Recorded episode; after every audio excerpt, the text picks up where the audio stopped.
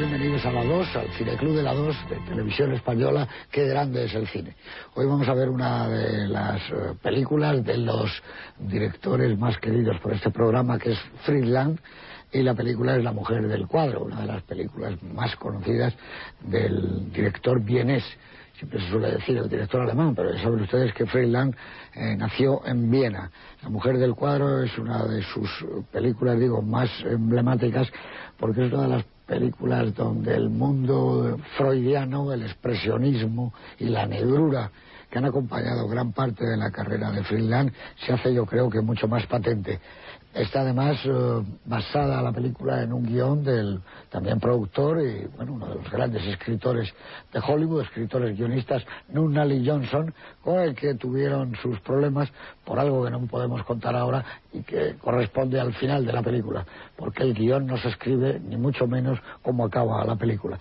Eh, eh, es una de las películas típicas de Freeland donde un cine negro, entendido a la manera languiana, y no a la manera, por ejemplo, de Billy Wilder, que también participa del expresionismo, se hace presente eh, la calle, la ciudad, la noche, la lluvia, las lámparas de pantalla de las mesitas y Joan Bennett, que es uno de los personajes clave en el cine de Freeland, porque con ella funda una productora, con ella eh, hace perversidad, bueno, hace tres películas con ella, también con Dan Durea, que es otro de los personajes típicos.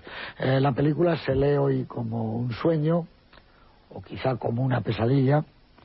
Eh, la historia es, yo diría, perfecta. Mm, la persona que acompaña a su familia en un Nueva York en blanco y negro de verano con calor, los niños y la mujer se van a pasar unos días de descanso, él se queda trabajando. La primera imagen que vemos ni siquiera es esta, es una pizarra, un hombre dando una charla, en la pizarra el nombre de Sigmund Freud. Y a partir de ahí, un mundo, eh, no diría yo ah, de pecado, pero sí tengo apuntado aquí algo sobre la conciencia, un peso sobre la conciencia. Pero bueno, no conviene adelantar muchas eh, claves en esta película eh, donde la presencia de la mujer, donde la tentación de la mujer, yo diría que es clave. Y hay uno de los momentos más fascinantes de todo el cine negro, que es ese escaparate, ese cristal sobre cristal, espejo sobre espejo, donde hay un cuadro en el que está pintada una mujer, que es John Bennett, en esa imagen magnífica, en esa foto fija, creo que está muy eh, metido eh, lo que podríamos llamar la gloria y la fascinación del cine negro.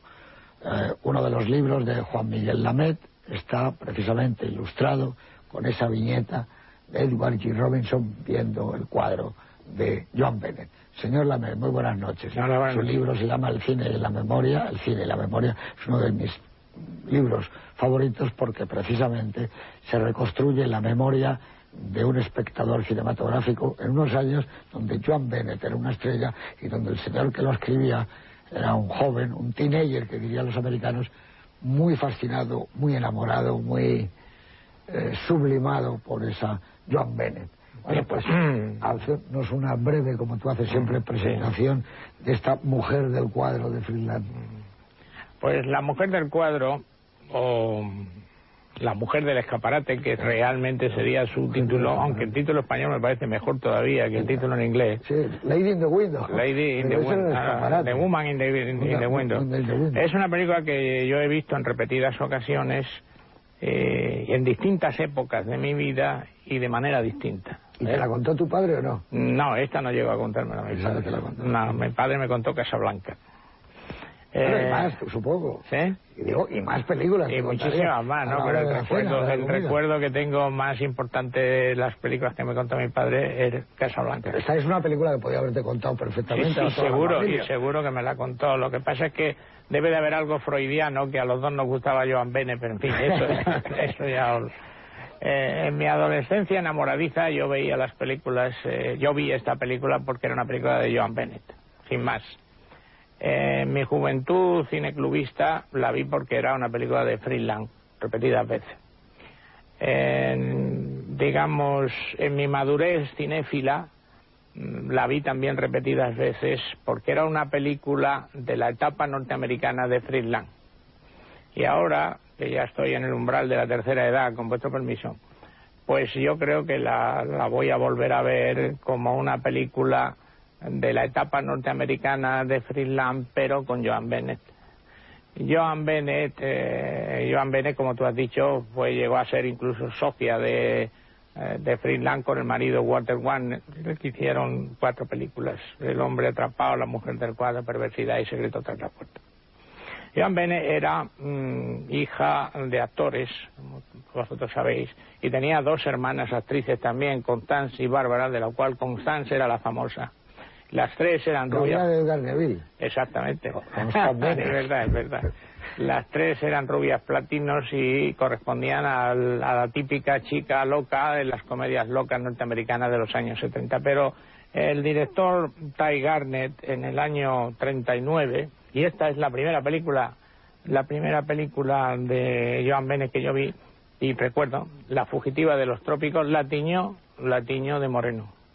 Y a partir de ese momento, mm, Joan Bennett fue una estrella en el cine de series B, en el cine negro, y era una, una fan fatal, pero una fan fatal para mí doméstica, más asequible, porque entre otras razones porque se parecía a mi prima Margarita. Y ya con eso para mí era absolutamente suficiente. Mm.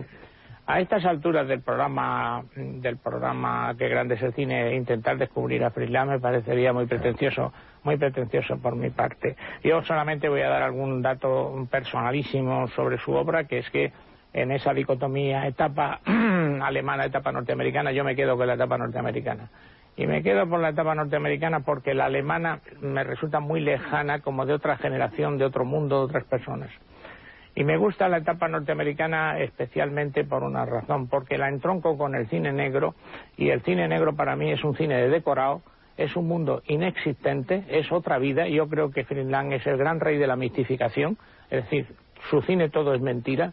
Y a mí lo que me gusta precisamente es que todo es mentira, que sucedió una vez en un plató y una cámara mágicamente retrató aquello que estaba sucediendo. Yo, por ejemplo, el decorado de, de la casa, del apartamento de Joan Ben, ese decorado luminoso con espejos, lo tengo en la memoria infantil, en la memoria adolescente y en la memoria de adulto, porque es un lugar inexistente.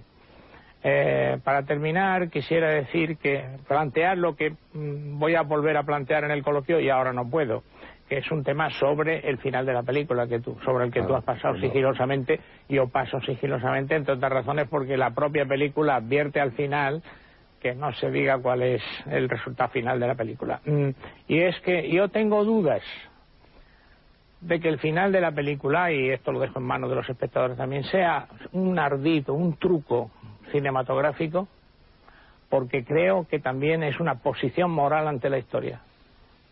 Y lo explicaré si me dejáis a la hora del coloquio. Muy bien, estoy absolutamente de acuerdo contigo, pero por ejemplo, hasta en el apartamento de ella, yo creo que si, eh, si la gente de la Bauhaus, Mies van der Rohe, incluso Frank Lloyd Wright hubieran hecho cine, lo hubieran hecho como Sí. Friedland, porque la presencia de los decorados, como tú dices, y de la arquitectura es fantástica en el mundo del y cambia el cine negro por eso, y es estupendo. Don Juan Manuel de Prada, muy buenas noches. Muy buenas noches. Bueno, pues háblenos usted un Me poquito ha llamado de mucho la, la película. atención en la presentación que nos ha hecho la MED, eh, que nos ha dicho que la fascinación que él sentía por John Bennett en su adolescencia, en cierto modo, era, era un reflejo de la que le suscitaba su prima Margarita. Exactamente. ¿no? Eh, con lo cual, eh, él veía, él, él cuando vio por primera vez esta película, en cierto modo, estaba reviviendo su propia historia. Es la historia de un hombre que convierte una obra de arte, eh, que consigue que una obra de arte traspase la frontera, traspase el cristal y pase a la realidad. Y en cierto modo, nuestro amigo Lamet estaba haciendo eso también, ¿no? Al ver a, a Joan Crawford estaba pasando ese espejo y convirtiéndola en A su Joan Bennett. A Joan Bennett, perdón, y Joan. Crawford también está muy bien. sí, pero no tiene nada que ver. Perdón por el lapsus. Y convirtiéndola en su prima Mar- Margarita. Este es uno de los temas que a mí me apasiona de la película, ¿no? Esa pulsión fundamentalmente masculina eh, de querer ser pigmaliones, ¿no? De querer que nuestras eh, fantasías de orden estético se impongan a la realidad. Creo que este es un tema apasionante eh, que, está muy, muy claro en esta película y que en general en el cine de Lang creo que es un tema que, que, tiene, que se repite de manera más o menos eh, subterránea. Eh, es una película que trata sobre la culpabilidad, ¿no? Aquí tenemos a un ilustre jurista. la película se inicia con un aserto por parte de, Edward Jim Robinson, este profesor, que no sabemos exactamente si es de psicología o de criminología, en cualquier caso de algo entre las dos cosas, que hace una distinción entre los distintos tipos de, de, delitos contra la vida, ¿no? dice que no es lo mismo un delito, eh, un, homicidio hecho en legítima defensa que un asesinato con ánimo de lucro.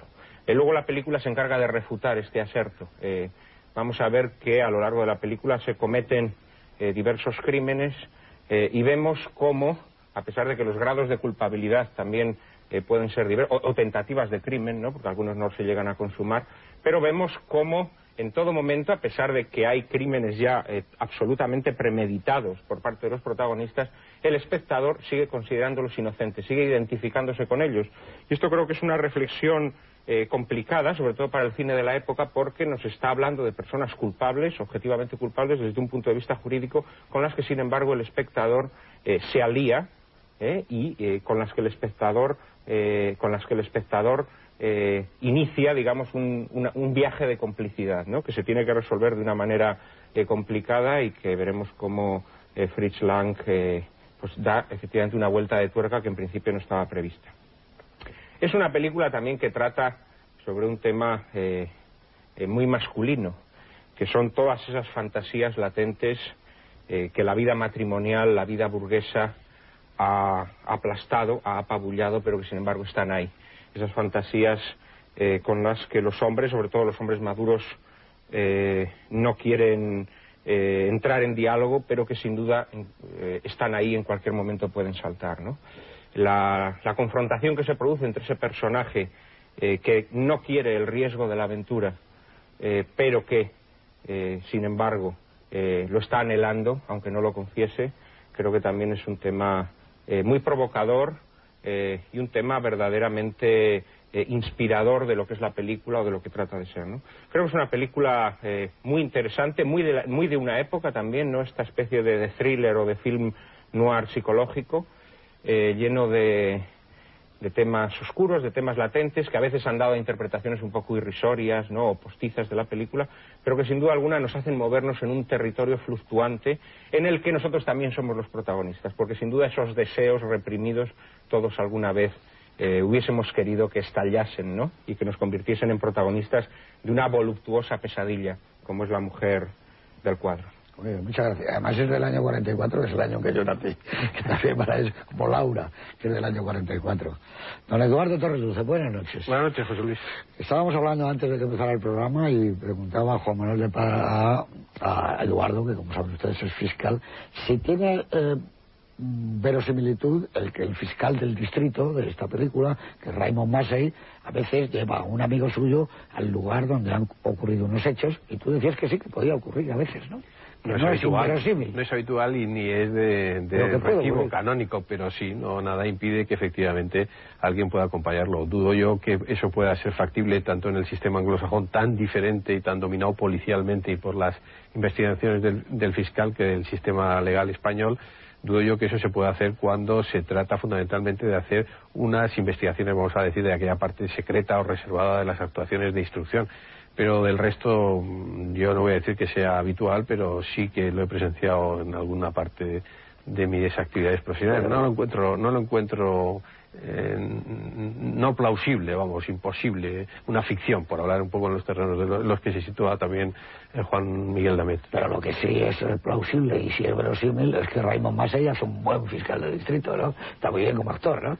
Eh, Massey es un actor estupendo, un actor yo creo muy característico. Creo que tiene un punto final de perversidad que no aparece aquí en este fiscal de distrito, pero yo creo que tanto él como ese médico amigo suyo están muy bien caracterizados. Esto es una, una impronta característica del cine americano, ¿no? De la época. Yo lo que me gustaría destacar brevísimamente, por completar lo que ya se ha dicho y se ha dicho muy bien aquí esta noche, es, en primer lugar, que a mí lo que más me interesa de esta película es que creo que es una película muy característica de lo que es el cine de Friesland, tanto por hablar en los términos antiguos de fondo y de forma. hay una historia de amor imposible. Es raro encontrar una historia de amor en la obra de Friesland que triunfe. En segundo lugar, hay una presencia implacable del destino que acaba apoderándose del destino de los personajes e incluso del propio espectador que asiste impotente a cómo se desarrolla esa rueda de la, de la no fortuna de los personajes. En tercer lugar y fundamentalmente hay, creo, un despliegue de maestría técnica, porque Lang yo creo que es probablemente uno de los directores con Hitchcock con el que le unen unos puntos de conexión que me gustaría luego resaltar en el coloquio ciertamente importante, uno de los directores eh, realmente eh, magníficos. Los movimientos de cámara de Lang no solamente son los más elegantes, sino probablemente los más precisos y probablemente de los movimientos más morales a la hora de contar la historia que se pueden ver en una, en una pantalla sin ningún género de dudas. Y luego creo que hay el gran tema del el mal incrustado en lo más profundo de la naturaleza humana, que es quizás, desde mi punto de vista, un gran tema languiano sin ningún género de dudas. Como todo esto se empasta muy bien en la película, con todas las discusiones que tendremos acerca del final y de lo que ha podido influir, eh, para mí esta es una película que yo aprecio realmente mucho dentro de la obra de Lang, porque, insisto, creo que si hubiera que escoger una película eh, probablemente haya películas que a mí me gustan más de Lang que esta, eh, pero que resumiera de alguna forma cómo es el cine de Friesland, quién era el cine de Friesland. Pues yo creo que esta es una película también bastante autobiográfica de lo que pensaba y de cómo era eh, Friesland. Yo creo que esta es la mujer del cuadro. Muchas gracias. Estoy de acuerdo contigo y con vosotros. Y creo que vamos a ver una película estupenda y muy característica de su época. Una película donde el tiempo tiene mucho que ver, el tiempo y la tentación reloj, relojes en la película son muy decisivos y, yo creo que también es la historia de un hombre que lucha contra su propia tentación. Eh, eh, es lo que siempre tiene el cine de Freeland. Bajo esa primera apariencia de un hombre feliz con su mujer y con sus hijos, hay otro hombre que le gustaría posiblemente tener otro tipo de relación porque no la ha tenido, porque le gustaría tener o volver a revivir. Eh, no olvidemos que hay un momento clave en la película cuando él está en el club y coge un libro. El libro que coge es El Cantar de los Cantares, que es una historia de pasión y de amor, ¿no? En cualquier caso, es una película donde están también los arquetipos de algo muy importante en el cine negro. El cine negro realmente es un invento, yo creo, de Sigmund Freud. El cine negro no, no tendría sentido sin, sin Freud y sin estos alemanes que vinieron a Hollywood trayendo un mundo de sombras y de tinieblas donde la luz del sol aparece muy pocas veces, donde la luz es una bombilla encendida. En esta película la presencia de la noche es magnífica. Y luego está un maravilloso actor, Edward G. Robinson, que sabía transmitir como pocos eh, esa especie de, prolongación de la negrura o de lo negro en un individuo normal y cotidiano desde esta película, Perversidad, Mil ojos tiene la noche, tantas y tantas. Creo que es un, una buena velada la que vamos a mantener todos, con ese mundo además que decía Juan Miguel Lamed, de decorados que nos transmiten mundos lejanos pero a la vez muy cercanos. Esos decorados, esos sillones de orejas, esos mesitas de lámpara de, noche, esos decorados que no existían más que en el cine, pero que el apartamento de ella, ¿quién no le hubiera gustado tener una, cama como la que sale en ese apartamento, una mesa? Eh, incluso una botella de champán que al abrirse puede producir una herida con el alambre, es todo el nacimiento de una nueva manera de hacer películas que han ido prolongándose en los 40, parte de los 50 y que he visto ahora trae el perfume de una época como puede serlo el de un cóctel, el de un combinado. Así que vamos a verla ya inmediatamente. Con todos ustedes esta magnífica película, La mujer del cuadro de Friedland.